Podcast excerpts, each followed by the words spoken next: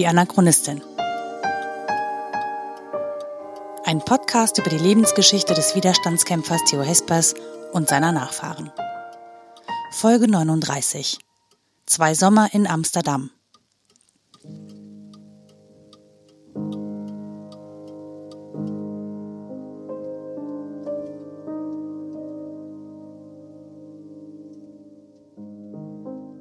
Po, fast 30 Grad im Schatten. Um mich herum wuseln Menschen mit Regenbogenflaggen und wackelnden Penishörnchen-Haarreifen. Sie plappern fröhlich. Ein Mix aus Sprachen. Hinter mir rattert eine Bahn vorbei, Fahrräder, Bromfiezen. Mir wird ganz schwindelig, während ich auf das Haus starre, in dem die Widerstandszeitschrift Kameradschaft entstanden ist. Es ist eingehüllt in eine riesige weißgraue Plastikplane. Renovierungsarbeiten. Plötzlich habe ich das Gefühl, in einem Wurmloch zu stehen. Vor meinem inneren Auge ist gerade 1938, während in der Realität der 4. August 2018 ist. Gay Pride in Amsterdam. Es gibt diese Momente, in denen ich die Geschichte förmlich fühlen kann. Es ist eine fast körperliche Art des mentalen Begreifens. Im ICE nach Amsterdam habe ich noch einmal die Invertito durchgescannt, das Buch, in dem der Berliner Wissenschaftler Andreas Pretzel über die Bedeutung von Homosexualität im Widerstandskreis um Plato, meinen Großvater und Selma Meyer geschrieben hat. Denn ich plane schon die ganze Zeit, diesen Artikel hier zu schreiben. Den Artikel über den Sommer 1938, in dem sich die Dinge in Deutschland weiter zuspitzen und die zahlreiche junge Menschen, vor allem Männer, dazu veranlassen zu fliehen. Die Nazis erkennen Juden weitere Bürgerrechte ab. So dürfen sie zum Beispiel keine Geschäfte mehr besitzen. Die Verfolgung bündischer Umtriebe und damit von Homosexuellen wird intensiviert.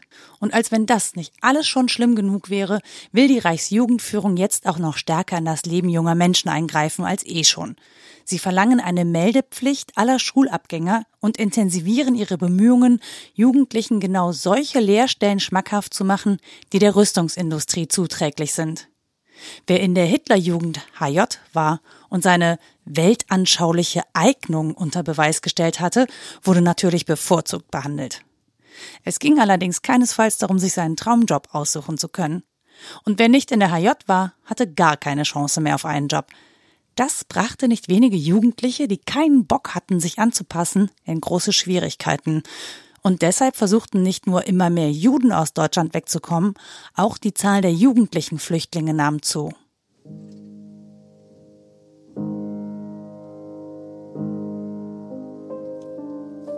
Und mit diesen Gedanken stehe ich vor diesem in Plastikplanen eingehüllten Haus in der Damrak 44 in Amsterdam.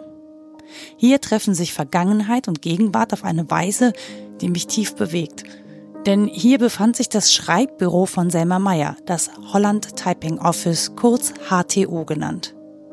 Hier hat mein Großvater regelmäßig seine Artikel verfasst. Hier hat Plato alias Hans Ebeling gearbeitet und hier wurde den jungen Flüchtlingen aus Deutschland ermöglicht, ihren Lebensunterhalt zu verdienen.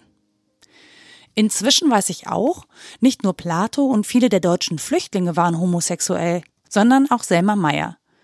Und während all diese Menschen vor 80 Jahren und auch noch lange danach diesen Teil ihrer Persönlichkeit geheim halten mussten, während sie lange Zeit verfolgt, bedroht und gefoltert wurden, ziehen heute fröhliche Menschen mit Regenbogenflaggen durch die Straßen und feiern Vielfalt und Freiheit. Was für eine Errungenschaft.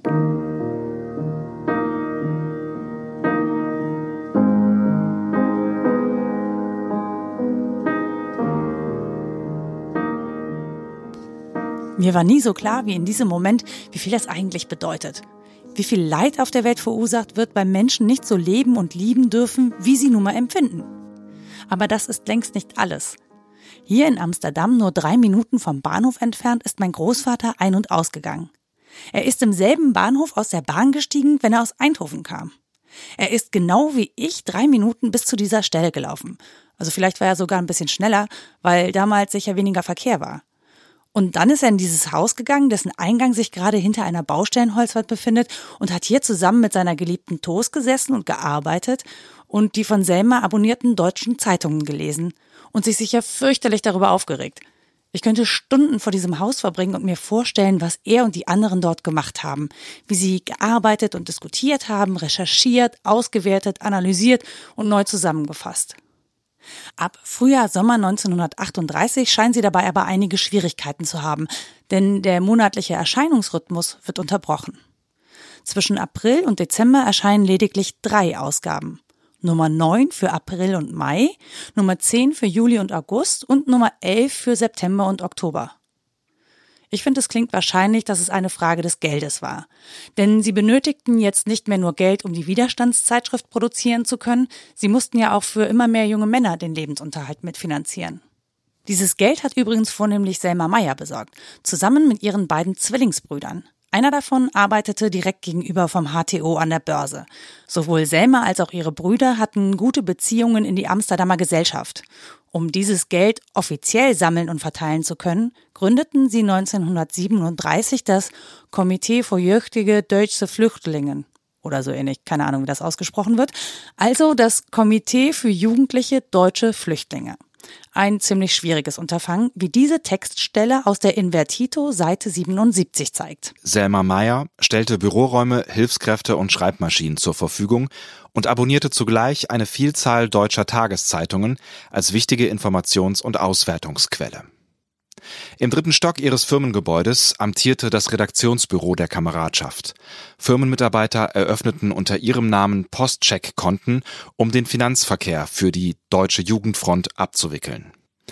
Auch bot ihr Unternehmen den Immigranten Beschäftigung und Nebenerwerb durch Adressenschreiben und Botendienste bis hin zu Übersetzungsarbeiten, immer auch am Rande der Legalität angesichts der restriktiven Bedingungen, denen Flüchtlinge in den Niederlanden ausgesetzt waren. Politische Tätigkeiten und Erwerbsarbeit waren Flüchtlingen verboten. Wenngleich die Unterstützung junger deutscher Flüchtlinge seit 1937 geplant und durch großzügige Unterstützung von Selma Meyer vorläufig auch gewährt werden konnte, so geriet dieses Engagement doch an die Grenzen des Finanzierbaren, als ab 1938 immer neue Flüchtlinge eintrafen. Einer der ersten jungen Emigranten, die Hans Ebeling und Selma Meyer im HTO beschäftigen, ist Heinrich Hans, damals gerade 23 Jahre alt. Selma bezeichnet ihn in einem Verhör als gutmütigen Riesen, der nie politisch tätig war und auch nicht für die Kameradschaft gearbeitet hat. Heinrich Hans läuft Plato bereits 1937 in Brüssel in die Arme. Dass Heinrich Hans wirklich nie politisch tätig war, wird die Gestapo Selma Meyer aber wohl weniger geglaubt haben, denn in einer Fußnote in der Invertito Seite 84 findet sich folgender Eintrag. Heinrich Hans war im August 1933 wegen Singens kommunistischer Lieder für vier Monate ins KZ Osthofen gesperrt worden. Nachdem er zur Wehrmacht einberufen worden war, desertierte er im Mai 1937, flüchtete zunächst nach Frankreich und dann nach Belgien, wo er Hans Ebeling kennenlernte. Letzteres bringt den gutmütigen Riesen Heinrich Hans auch in Belgien schwer in Bedrängnis, denn als Fahnenflüchtiger droht ihm die Abschiebung. Deshalb lässt Selma Meyer ihn über ihren Buchhalter illegal über die Grenze ins holländische Amsterdam bringen. Um ihm dem Zugriff der belgischen Polizei zu entziehen, fasste das Komitee den Plan, ihn einfach schwarz nach Holland zu bringen. Ich wurde nun in die Sache eingeweiht und erklärte mich bereit mitzumachen. Da ein Komiteemitglied nicht nach Belgien fahren konnte, waren wir auf der Suche nach einer geeigneten Persönlichkeit, die es versuchen würde, Hans heimlich über die Grenze zu bringen.